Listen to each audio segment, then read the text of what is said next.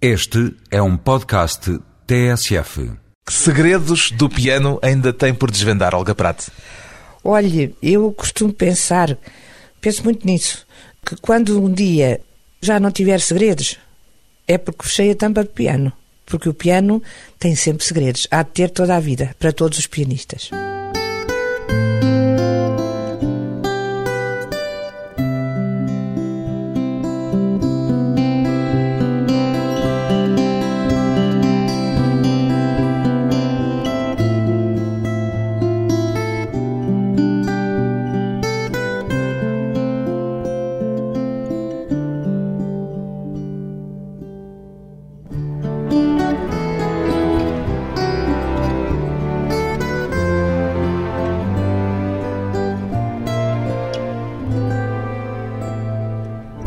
Prate, 69 anos, pianista, tem mais prazer a solo ou fazer música de câmara, Olga Prate? Oh, isso é difícil, porque é completamente diferente. São prazeres diferentes. São completamente diferentes.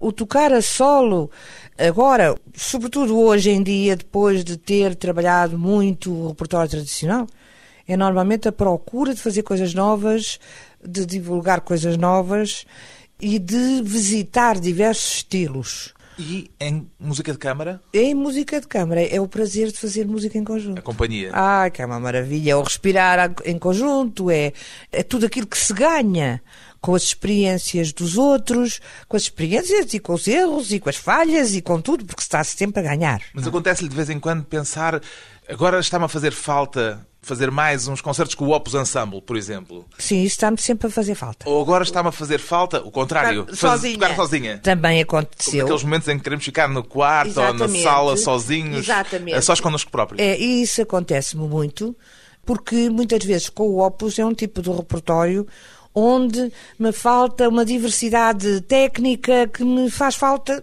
para depois tocar sozinha. Mais exigente tocar sozinha? Ah, é, é diferente. Falou da diversidade técnica? Técnica, estilística, tudo.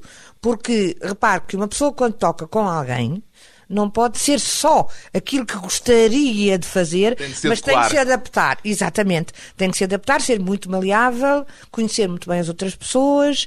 Eu, por exemplo, gosto muito de fazer música com cantores, não só com o Opus Ensemble, fazer música de câmara com outras pessoas. Fez de resto durante muito tempo. Sim, toda a vida. Repetições, com E hei de fazer. de ópera. Hei de fazer, hei de continuar a fazer enquanto puder. Gosto A muito. sua experiência de música de câmara, nomeadamente esta de que temos estado a falar, mais de um quarto de século de vida Sim, sim. em conjunto com o Opus Ensemble, mudou de alguma maneira a sua forma de se relacionar com a música? Sim, fez-me crescer. Fez-me crescer. Mudou No a sua forma de se relacionar com o piano? Ah, isso sim.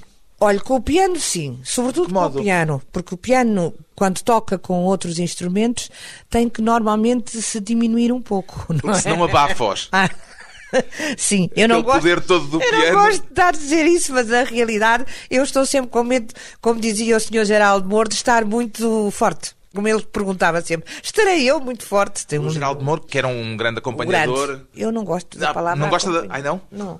Como é que ele diz, era um grande músico que fazia música com cantores. Como é que diz normalmente? Digo sempre um músico. Um músico. Aliás, eu já disse que me promovia, já não sou pianista, sou músico. Ah, isso é uma promoção? É uma promoção. Eu acho que sim.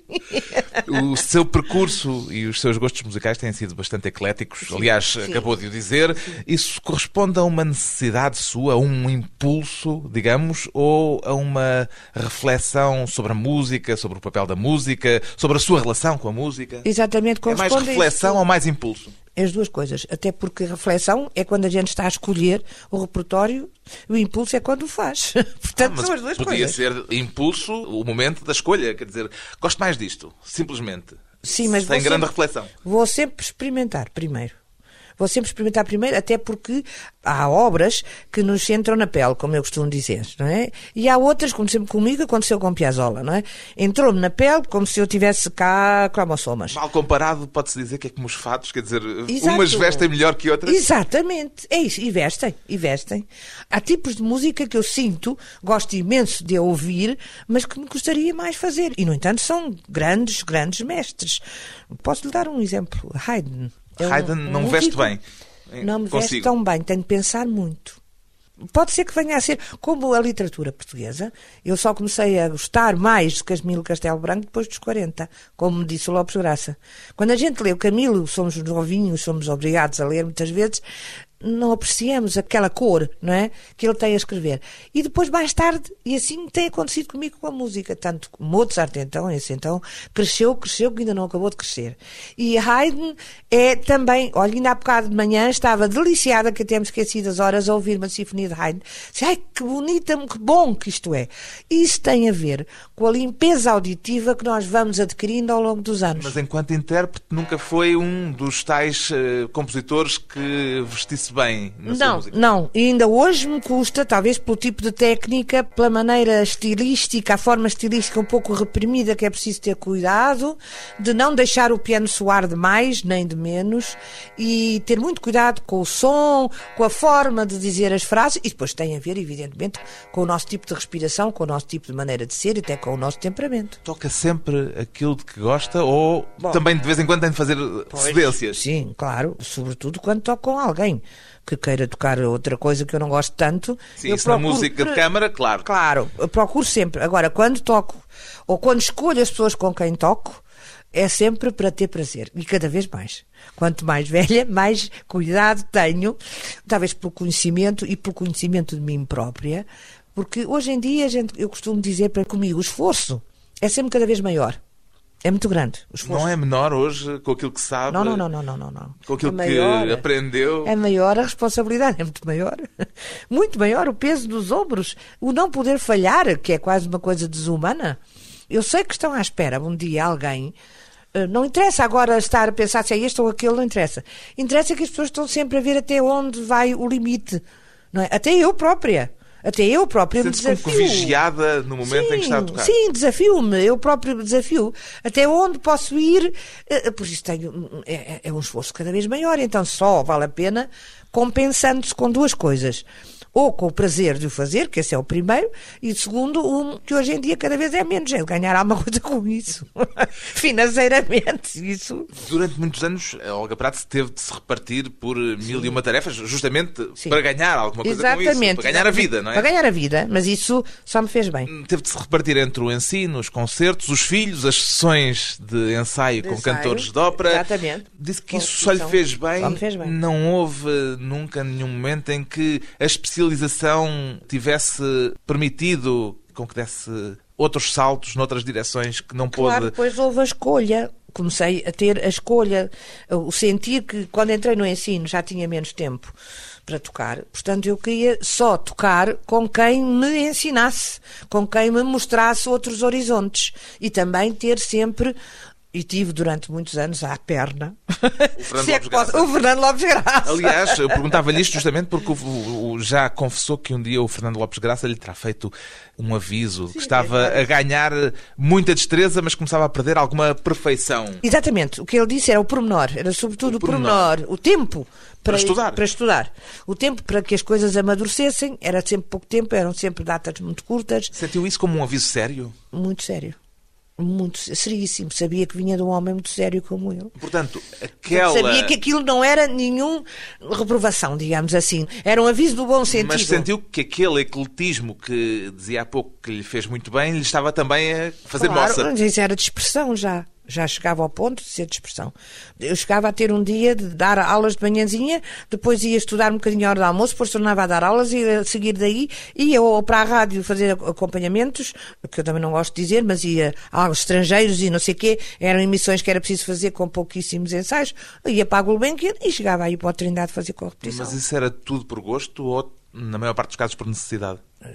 das duas coisas. Havia tudo metido ali no meio. Eu lá conseguia tirar gosto de algumas coisas para não cair para o lado no fim do dia. Não é? Mas muita coisa no princípio me custou muito, porque o ensino, por exemplo, eu quando comecei a ensinar, nos anos 70, no conservatório, não tinha experiência nenhuma. Reconhece do meio musical português essas circunstâncias que obrigaram à quase dispersão, não só o ecletismo, mas já a dispersão, alteraram-se?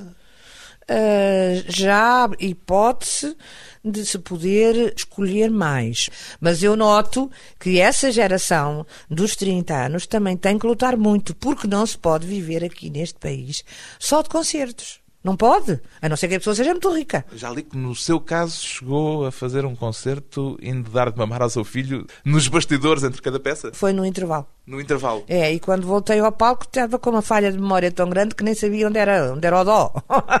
Tive que me levantar e as pessoas ficaram todas espantadas e voltar lá dentro, trazer a partitura, olhar para ela, fechá-la. E depois é que soube, aliás, nessa vez tive uma ótima crítica da Francine Benoit sobre a peça que eu ia tocar, que era uma peça de Bartok, Bela Bartok, e ela disse que achou que eu estava em muito boa forma. E, no entanto, eu, naquela altura, sentia que a cabeça estava toda cheia de algodão e rama. E a criança nos bastidores não criança- chorava? Não, estava ao colo da avó.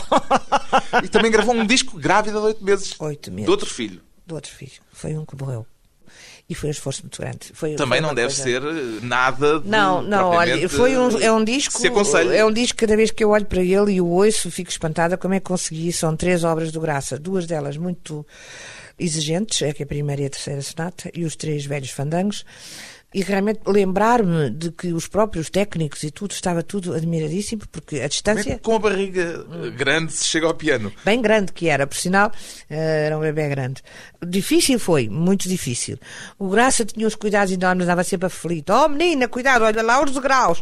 Eu tinha mais medo dos degraus do que aquilo que ele fazia ao piano. Ao piano ele não tinha, nem pensava nisso. O pior era se eu escorregasse nos degraus, porque era antigamente eh, ali em Passo de Arcos, o estúdio, nós tocávamos em baixo e em cima é que estava a regir. Valentim de Carvalho. Da Valentim Carvalho. Se pudesse refazer o seu percurso, o que é que faria hoje de diferente? Ah, diferente. Radicalmente diferente.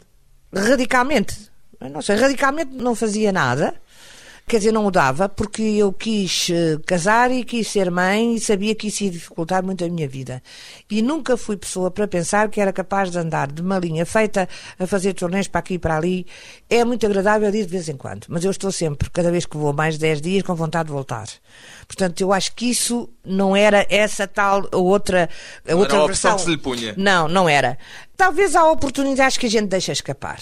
Isso, pronto. Eu tive uma oportunidade, uma, duas. A Alemanha, Não foi só a Alemanha, foi a Rússia, na altura da União Soviética, quando eu fiz aqui o Viana da Mota, que fui convidada para ir lá fazer um curso de música de câmara, pelo próprio diretor, que era o Gustavo Zac, na altura. Tive mais tarde, depois, um convite para ir para a Alemanha como assistente também e professora da classe de música de câmara, na escola onde eu estive, em Freiburg, mas não, não quis. Mas isso já foram em mais casos razões. não quis Foram mais razões para não se pessoais. afastar de Portugal. Foi. Pessoais, os filhos, não é? E aqui o meu cantinho, e a minha casa, e o meu mar, e o sol, e essas Uma coisas. ligação ao país que Ai, fez com grande, que ficasse. Depois de uma pausa breve, voltamos com Olga Prats ao colo de Rubinstein.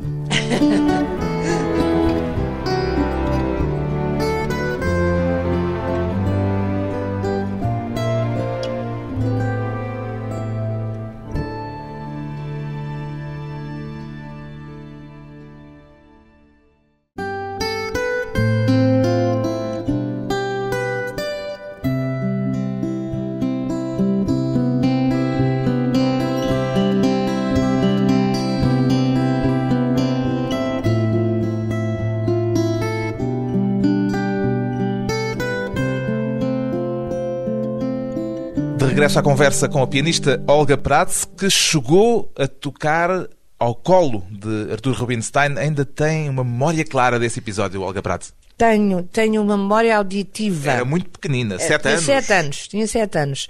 Foi a minha madrinha, não é? Filha da Marquesa de Carvalho, a Olga, por isso eu me chamo Olga. E a mãe foi minha madrinha de casamento também. Marquesa E- do Cadaval. Marquesa de Cadaval, sim, sim, casada. Ela era uma italiana, uma família muito importante, o Montenegro, de Veneza. Tinha um castelo maravilhoso, um palácio, não era castelo, era um palácio, ali no Grande Canal, onde eu estive. Ah, em viagem de núpcias. Mas eh, ela, agora para lhe contar, é assim, para não estar aqui. Era uma a- mecenas. Sim, Marquesa era uma pessoa extraordinária. Ia lá à casa, iam todos mesmo na altura.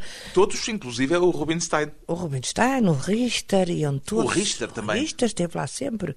Eles iam sempre parar à Eugaria, ali em Colares. Porque O Richter, sendo soviético na Sim. altura, entrava assim entrava, facilmente então, em Portugal? E ela, sendo a Marquesa de Cadaval, era convidada para ir para o júri do Moscovo, do concurso de Moscovo. Ela ia, e ia sempre. E ela não misturava umas coisas com as outras. A arte era a arte, política era política, a religião era a religião, era muito católica. Mas o problema de vistos, de entradas... de- Ai, mas não- ela não tinha. punha? Não, não se punha. Ela tinha muito boas relações com o governo atual. atual. Na altura. Mas para lhe contar, foi que a Olga, filha, disse ao meu pai, ao Sr. Prates, como ela o tratava, Sr. Prates, hoje tenho de trazer cá a sua filha, mas não disse o que era. Minha mãe dá aí um chá e eu quero que venha cá Maria Olga. Sim, porque eu sou Maria, ninguém me trata, mas eu sou Maria. E a Maria Olga lá foi pela mão do seu pai, inocentemente, sem saber lá o que é que ia acontecer ou não ia, e quando cheguei lá soube que estava lá o grande Rubinstein. Já sabia quem era o grande Rubinstein? Ah, tinha ido a um concerto dele havia poucos dias, no Tivoli, que mais me esqueço. Com lenços brancos e tudo, as pessoas todas, aquilo parecia, parecia tipo a tourada do campo pequeno.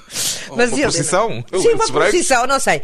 Era uma coisa assim extraordinária, despedirem-se deles. Quer dizer, ele estava no auge da fama, não? Sim, no grande. E eu vejo aquele senhor grande, tenho ideia que ainda não estava com o cabelo todo branco, era arruivado. E a Marquesa pôs um estradozinho onde estava o piano, lá na sala dela, e ele não tinha tocado ainda. Na altura estavam a conversar e ela leva-me pela mão ter com o Rubinstein e falou-lhe, eu não me lembro já exatamente o que aquilo lhe disse, porque eu acho que ela lhe falou, ela falou-lhe em francês ou em espanhol, eu não me recordo, porque ele falava bem, muito bem espanhol.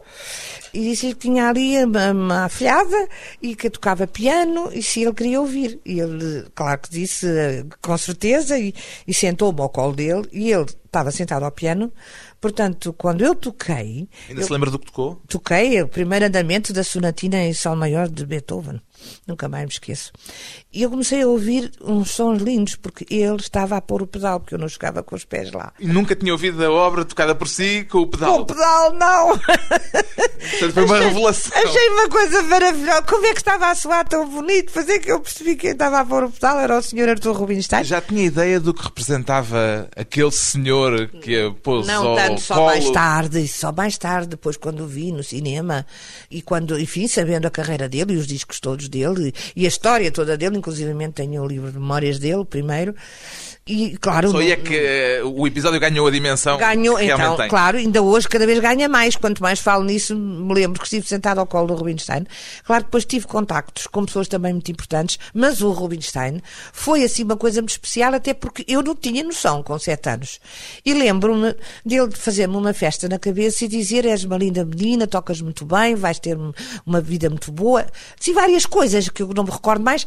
E depois, quando a Olga me trouxe pela mão, pessoas virem dar beijinhos a ela e a mim, dar os parabéns pela afilhada. Isso eu tenho ideia de ver o meu pai com os olhos, tinha uns olhos azuis muito bonitos, muito brilhantes, provavelmente com lágrimas, não sei. E ter ficado com uma satisfação. Sabe que era uma alegria, não havia nervoso. Não havia aquele nervoso que depois se cria. Ainda não havia stress. tal responsabilidade. Não, nada disso. Era tudo prazer. Era só alegria. Mesmo o meu primeiro recital foi a mesma coisa. Era tudo uma o satisfação. O primeiro recital aos 13 aos anos. Aos 13 anos, exatamente. Isso foi uma, uma, satisfação. Foi uma festa. Tem saudades de não sentir esse stress, de só sentir alegria? Nem me lembro. Não é coisa que me passe pela cabeça, porque hoje em dia a situação é muito diferente. Mas a pressão também a, é motivadora? A pressão, a pressão eu comecei a senti-la muito novinha, aí com 14 anos. Depois do meu primeiro recital, e que as pessoas começavam a esperar coisas de mim, e isso tinha mais a ver com o exterior do que comigo, não é? E exigir coisas de mim naturalmente, eu comecei a sentir pressão e então vinha um nervoso horroroso que se normalmente se demonstrava por grandes dores cólicas e más disposições. Dor de barriga. Dor de barriga, exatamente, falando claramente da dor de barriga que se foi modificando ao longo dos tempos. É curioso. Eu hoje tenho uma pressão no estômago antes de entrar. E assim que entro e começo a tocar, as coisas mudam completamente. E o nervoso vem depois. Depois de tocar? Depois de tocar. Depois de tocar fico excitadíssima. Não consigo estar quieta. Mas recordando como foi? Sim, o recordar das coisas, eh, o sentir das coisas. Mas uma vem... de autoanálise para ver se correu bem ou não correu bem? Sim, e tenho muita noção do que correu e do que não correu. Agora a gente já não faz, como fazia em miúda, que vinha ter com o professor para perguntar como é que saiu. Agora eu sei perfeitamente Nessa é primeira fase em que começou a ter as tais dor de barriga, alguma vez lhe passou pela cabeça fazer outra coisa? Não. Partir noutra direção? Não, nunca. Portanto, o Não. sofrimento nunca foi maior do que o Não, prazer. houve uma dúvida entre seguir o bailado e o piano, isso houve. Gostava tanto do balé como da Na música? altura, sim, com 12, 13 anos, sim. Porque estava muito ligada à Margarida da Abreu, desde pequenina, E foi uma altura em que eu tive que escolher, porque se seguia o bailado, tinha que ir para uma escola, tinha que ir para a Inglaterra. Se seguisse o piano, ficava cá até acabar e depois ir para onde fosse, que acabei por ir para a Alemanha. Mas tinha que escolher, porque começava a ser muito exigente, tanto a dança como o E piano. o que é que fez optar pela música e não pelo bailado? O fascínio pelo instrumento. Mais do que a pressão exterior ou do que os houve- conselhos de fora? Não houve pressão nenhuma exterior. Os meus pais foram muito inteligentes. A única pessoa que pode ter pressionado um bocadinho foi a Margarida de Abreu, mas pouco. Pressionado para o balé. Para Portanto, o balé. Uma pressão que não resultou. Sei, e o professor não teve pressão nenhuma e ele não precisava de fazer. Era um homem, um pedagogo fantástico, João Abreu Mota, João Maria Abreu Mota. Portanto, a música- sempre me acompanha. Era o seu caminho natural e isso. Era. Aquele episódio A- a simbólico. Música, eh, a música estava na dança e eu continuo a sentir a dança no meu corpo quando toco. Isso continuo. Não é que eu danço ao piano, mas às vezes tinha vontade. Mas aquele episódio simbólico da sua experiência ao colo do Rubinstein, de certa forma, já era indiciadora de que a música. Sim, mas isso só descobri Era o seu tarde. horizonte. Eu acho isso só descobri mais tarde. Sabe que com sete anos não se tem noção nem de quem era o Sr. Rubinstein. Sabia que ele era um homem famoso, não é? Era como de repente, sei lá, estar sentado assim ao colo de um, de um grande escritor. Ou do... Eu depois também conheci pessoas tão importantes e que era outra coisa. E era Há um totalmente já outra coisa, não é? O simbolismo do Arthur Rubinstein e ser o Arthur Rubinstein. Oh, Eu estive sentado ao colo dele por um acaso, porque o meu pai era secretário da Marquesa e a hum, filha da Marquesa era a minha madrinha, não é? Mas para isso, para mim, teve um significado muito grande depois, mais tarde, no decorrer de- dos anos. Apesar da música ter sido, desde muito cedo, como já vimos, algo muito natural na sua vida, nunca cantou, por exemplo. Ai, sou um horror, nem na casa de banho tenho vergonha. Falo-lhe disto porque há até um episódio curioso que já contou o facto de ter chegado a ser posta na rua fora de uma aula de canto coral por Pela- desafinar. Pela Francine Benoit, sim, Por senhora. desafinar. Por desafinar, Punha-se na rua uma criança por desafinar. Pelos vistos, punha. E eu Isto acho que é aos seis, Seis. sete anos. Com seis anos. E ela depois, quando me ouviu, quando fez a crítica com 13 anos, não é? lembrou-se disso. Lembrou-se crítica ao seu primeiro concerto. Ao meu primeiro concerto. Ela não se lembrou, eu é que a lembrei. Sabe que a Madame Francine a Mademoiselle Francine Menoir, pôs-me fora do coro, no feminino francês. Ah, ah, minha menina, coitadinha, pus. Pois eu desafinava, sempre fui desafinada. Sabe que há uma coisa especial nas pessoas. Há pessoas que não sabem música e são afinadíssimos. E há outras pessoas que sabem música, são desafinados, mas há uma coisa muito importante, é o ritmo. O ritmo é uma coisa que não se aprende, tem que se ter cá dentro. E a afinação aprende-se. Eu hoje já sou mais afinada porque tenho cuidado com isso. Ao passo que se eu não tivesse ritmo, não o aprendia Mas nunca. a desafinação, no seu caso, não pode ser devida ao ouvido. Não, não, não, não. É da emissão. Da emissão. É a emissão. Eu tinha Há falta aí um de mistério emissão. qualquer, é que alguém que Ah, eu hoje é tenho que pensar, pianista e pois. que não tem dificuldade nenhuma com a música, com a E afinação sabe porquê? internamente, Mas sabe porquê? não? Porque o piano já lá tem as teclas, é ele é que afina. Quando ele está a desafinar, está porque o afinador não o afinou.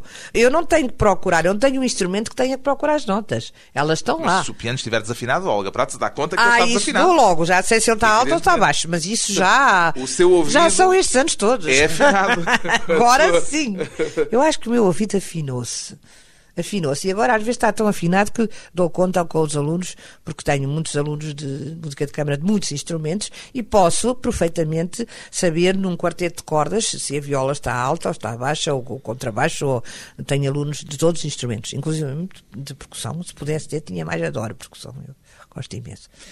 Aqui há tempos dizia que se sentiu sempre uma escrava da partitura. Sim. Ainda é assim? Sim, sim, sim, sim. Escrava é uma expressão pesada. Dependente. Pronto, se não quiser escrava, Escrava eh, indicia eh, sofrimento, algo contra a sua vontade. É, às vezes gostava de me libertar mais. O improviso nunca a tentou. Não. Experimentei sozinha, com muitas vergonhas de mim própria, e às vezes a brincar, muito timidamente, com o meu querido amigo António Vitorino da Almeida, que é uma coisa extraordinária, que eu, Ele sim é um como ele nunca improvisador, ouvia, um é? improvisador, mas então fazemos os dois uma coisa muito engraçada entre os dois. Ele tem mais dificuldade em ler que eu, em ler música, não é?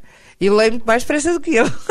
é muito engraçado. Mas fez Ele essas experiências improvisa. e não se sentiu bem em Não. improvisar? Não, não, não. não. Quer dizer, eu, eu aprendi composição, eu poderia até improvisar se quisesse, mas era pensado, não era sentido, não era uma coisa natural, como ele faz, que houve uma pessoa a assobiar uma coisa e toca logo à maneira do Beethoven e à maneira do Chopin e fez no meu concerto dos 55 anos coisas extraordinárias. E nunca piano. teve a tentação de compor, por exemplo?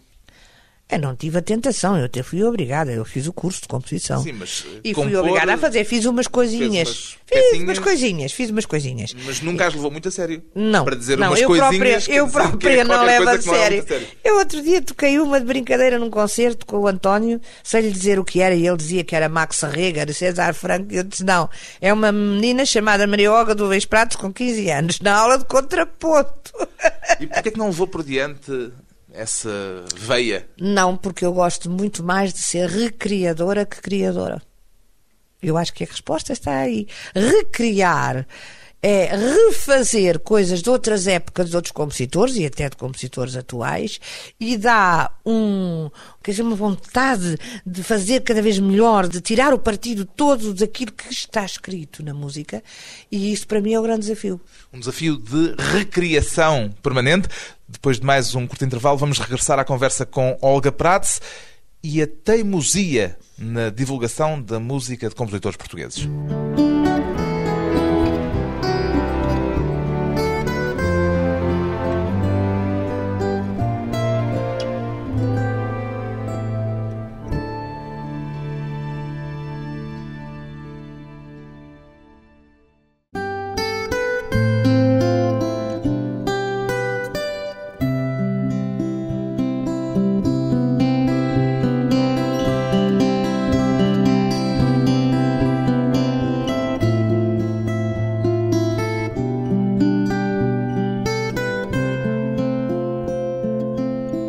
Convidada hoje para a conversa pessoal e transmissível Olga Prats, uma pianista que tem sido uma das mais persistentes divulgadoras de obras de compositores portugueses, encara isso como uma espécie de missão ou falo simplesmente por gosto, Olga Prats? Não, começou por ser por gosto. Agora já é quase Diz missão. que quem corre por gosto não cansa. Não cansa, mas cansa às vezes. não há dúvida nenhuma porque é preciso existir. Mas Num depois- país em que não é bem recebido o produto português, isso é verdade. Porquê? Ai, porquê? Não era a mim que me devia perguntar. É as pessoas que têm eh, as, as posses e as- os poderes para poderem divulgar, que é no sentido, quando eu falo em divulgar, falo no sentido de pôr em edições, não é? Editar. O editar, o gravar coisas Editar, gravar e depois pôr nos repertórios dos concertos. Exatamente, porque sempre foi uma coisa terrível para qualquer português ir para fora e pedirem-nos as peças que ouviam e a gente ter só fotocópias para dar e não peças originais. Mas quando lhe perguntei o porquê, era Porque para lhe tentar explicar. perguntar se o problema está na relação entre os instrumentistas e a música, entre a música portuguesa erudita e o público que frequenta os concertos. Onde é que está o, o nó deste problema? Há vários nós, não é só um. Eu ouvi uma vez, e vou-lhe começar por uma explicação que pode não parecer eh, a correta, mas é aquela que eu acho que é mais simples. Eu vi há uns anos um programa fantástico na televisão sobre uma escola de crianças na Hungria. E elas estavam a cantar Bela Bartok, vozes. E é, não é nada fácil de ouvir, não é? Não é nada fácil para quem está habituado a ouvir uma música muito consonante, muito suave, não é? Mas elas cantavam com a mesma naturalidade, como cantam aí as crianças as canções infantis, porque estão habituadas desde o começo. Acontece que mergulhadas aqui, nesse aqui meio musical. não se faz isso. Aqui fazia-se tudo quanto era muito suave e tudo aquilo que soava mais, um pouco mais estranho, já não se queria fazer. No entanto, há compositores portugueses que são de uma suavidade imensa. Eu vou lhe dizer que a primeira peça que eu toquei portuguesa tinha seis anos. Foi o Adormecer a Boneca do Botelho Leitão. Mas isso tem a ver com o professor que se tem também. Não é? Isso tem a ver com a parte pedagógica. Eu tinha um professor que gostava muito de música portuguesa e que me ensinou desde pequenina. Foi a primeira peça e a partir do Botelho Leitão eu fui seguindo sempre por aí fora. Todos os compositores, alguns foram meus professores, o Artur Santos, o Grona Vasconcelos, o Armando Fernandes. E depois é que veio Lopes Graça. Depois veio Lopes Graça. Depois de eu já ter até o curso feito, é que veio Lopes Graça. E Lopes há Graça pouco veio... que começou por ser por gosto e depois, a certa altura, passou a ser uma missão. A certa altura começou a ser uma missão. Porquê? De que modo? Não, não, por duas razões. Primeiro, como intérprete, para divulgar, não é? Isso Sempre- já na fase Lopes Graça? Não, antes, até antes. Mesmo antes de me dar tanto com graça, fui tocar à, à Áustria, com um convite ainda do Ivo Cruz, diretor do Conservatório, e toquei também Lopes Graça, e toquei muitos outros compositores, só compositores portugueses, e no fim fiz uma gracinha de uma peça de Mozart e outra de Schubert, por estar na Áustria, né? Mas sempre tive, sempre, eu em todos os sítios onde ia, na Alemanha, em Espanha, cursos, sempre Fazia levava... a de levar uma sempre peça portuguesa. levava peças portuguesas, sempre. Depois, mais tarde, no ensino, mais ainda. Com o ensino, eu hoje obrigo, praticamente obrigo, todos os conjuntos que têm repertório com música portuguesa a fazerem a música portuguesa. No seu caso, e eles acabam por gostar. Acabam por fazer. Acabam por gostar. Criou várias obras, tocou várias obras em primeira audição. Sim. Sabe quantas? Ai, não sei. Ai, Nunca fez as contas? Nunca fiz as contas, mas fiz muitas em primeira audição. Não só sozinha, como com o Aposentão. Temos uma série, de, eu acho que não há compositor português, ou se houver um ou dois, que não tenha feito já coisas para nós, não é? E que a gente uh, apresenta, e eu sozinha também, do graças estreguei várias, não é? Algumas delas com o estrear. compositor ao lado. Sempre enquanto ele foi vivo. Sempre. O facto de ter o compositor ao lado, ao tocar uma peça, funciona como um estímulo ou pode ser, por vezes, um elemento de inibição? Às vezes é um bocadinho inibidor, principalmente com uma pessoa como o Graça, que era muito exigente numa certa altura da sua vida. Ele queria logo que as coisas estivessem bem. E eu disse-lhe, mas se quer Era começar... impaciente? Muito. Queria que, logo, rápido. E eu disse-lhe, Graça, eu tenho primeiro saber, ou estar ao pé de si, para saber se realmente quer assim ou não. Não me vou viciar de um tipo de andamento ou de maneira de fazer as coisas e depois diz-me que não é assim, é de outra maneira. Não, não, mas tenho, tenho que ter tudo mais, mais estudado para poder trabalhar. Lembro-me perfeitamente a última obra que Zangavam-se? ah, ah, bem, zangávamos-nos a bem, nós tocámos juntos, a quatro mãos, e de vez em quando era um tumba cada pontapé sem querer, coitadinho, para pôr o pedal. Não é esse pedal, é outro, para pumba com o pé em cima do meu. E fiquei uma vez com o pé todo negro. mas, Mas mas tiveram eu- aquelas crises de criatividade. Não quando- criatividade. Criatividade era sempre dele, a recreatividade era minha, mas dizia- eu também teimava. Eu também teimava. E às vezes, às vezes, conseguia que ele cedesse. Quer dizer que influenciou obras Algumas que ele escreveu. coisas. Obras não, não digo pequenas coisas, obras não. Mas às vezes em tipo de andamentos dos tempos, não é? Olha, Graça escreveu este andamento assim, eu acho que deveria ser. Está bem, acha isso, então vamos lá pôr. O que é que acha? Você já disse que há algumas dessas marcações que não ficaram depois na partitura, como sabe que o Lopes Sim. de Graça queria Ele que punha elas na- nas tocadas. partituras que eu tenho, está cá tudo escrito por ele. Ah, quer dizer, tem partituras diferentes daquelas que são públicas, Tenho umas duas ou três. com umas marcações Isto pessoais. aqui é em segredo. tenho pessoais dele. Sente-se depositária do verdadeiro espírito de certas obras? Hum, Não, não, isso não. Mas que tenho indicações preciosas dos compositores, isso tenho. E eu acho que isso também é uma coisa que cada intérprete que tenha a oportunidade de o fazer como eu tive, o deve fazer. Deve se aproximar do compositor. Eu agora estou a trabalhar muito com o Sérgio Azevedo, coisas dele, e quero que o compositor esteja. O compositor deve estar sempre que é possível. E quando tenho alunos meus a tocarem obras de outros colegas compositores, os compositores estão presentes. Porque isso é muito importante. Nós não devemos inibir em relação ao compositor, nem achar estranho quando ele diz não, não é isso assim. Temos é que lhe responder. Se não é assim, Não porque é que não escreveu? aquilo que Exato. estava a pensar. Era isso que eu dizia ao Graça muitas vezes e que eu fazia franzido do sobrolho. Pois tem razão, tem razão. Se não escreveu, não tenho que estar a dizer que não está bem. Eu acho que estou a fazer o que lá está, não é? Mas essa relação nunca é de zanga. É uma coisa boa, é saudável.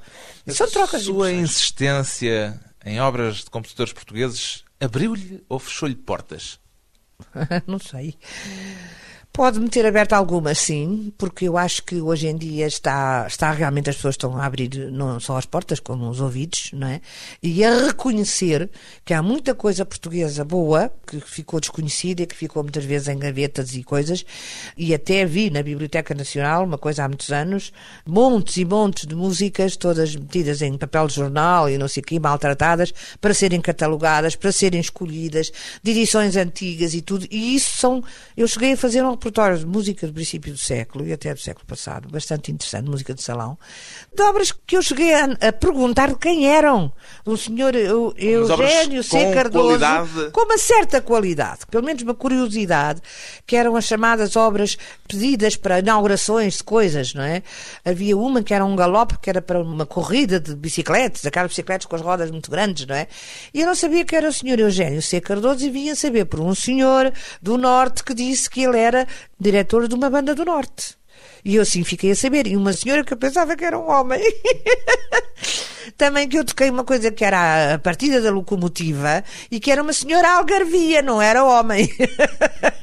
Como eu pensava, havia saber. Isso é muito curioso. porque que há muita coisa Havia muitas edições de autores, assim, o Recolasso ainda há pouco tempo. Há relativamente pouco tempo soube que tinha nove fados, eu só conhecia dois.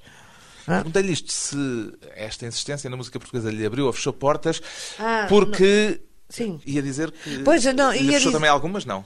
Não digo que tivesse fechado. Não se abriram portas que se podiam ter aberto. Eu perguntei Isso já isto é porque diferente. há muitos pianistas portugueses que pura e simplesmente não tocam, não obras de não tocam, não portugueses. tocam, não tocam, é uma pena.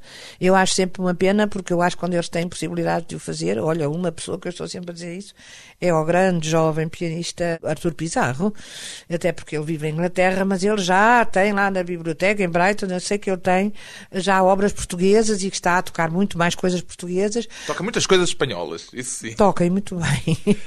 Outro Mas caso evidente é a Maria João Pires, por exemplo. Pois, mas esse é um caso diferente. Eu falei uma vez com ela ao telefone, que ela pediu umas partituras do Piazzolla, e eu disse, oh Maria João, porquê é que tu dizes que não há música portuguesa?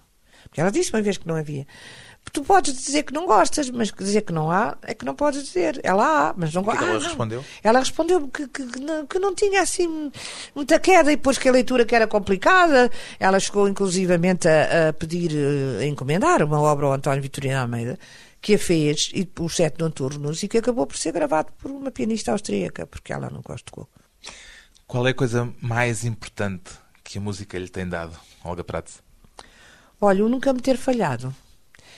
Há coisas que falham na vida, há, há pessoas que nos falham porque até, enfim, porque desaparecem, há forças que nos falham, há incompreensões que acontecem, mas a música nunca me falhou, nunca, nunca. É sempre aquilo que está ao meu lado e é onde eu me agarro quando preciso e que não me deixou. Por isso também tenho ao pé de mim um piano que já tem mais de um século que eu não sou capaz de largar. A música sempre disponível. Olga Prats, Uma Vida ao Piano. Um piano singular, o título do disco mais recente de Olga Prats, a solo, e também do livro de Sérgio Azevedo, que percorre mais de meio século de vida musical de Olga Prats, Um Piano Singular, edição Bizâncio.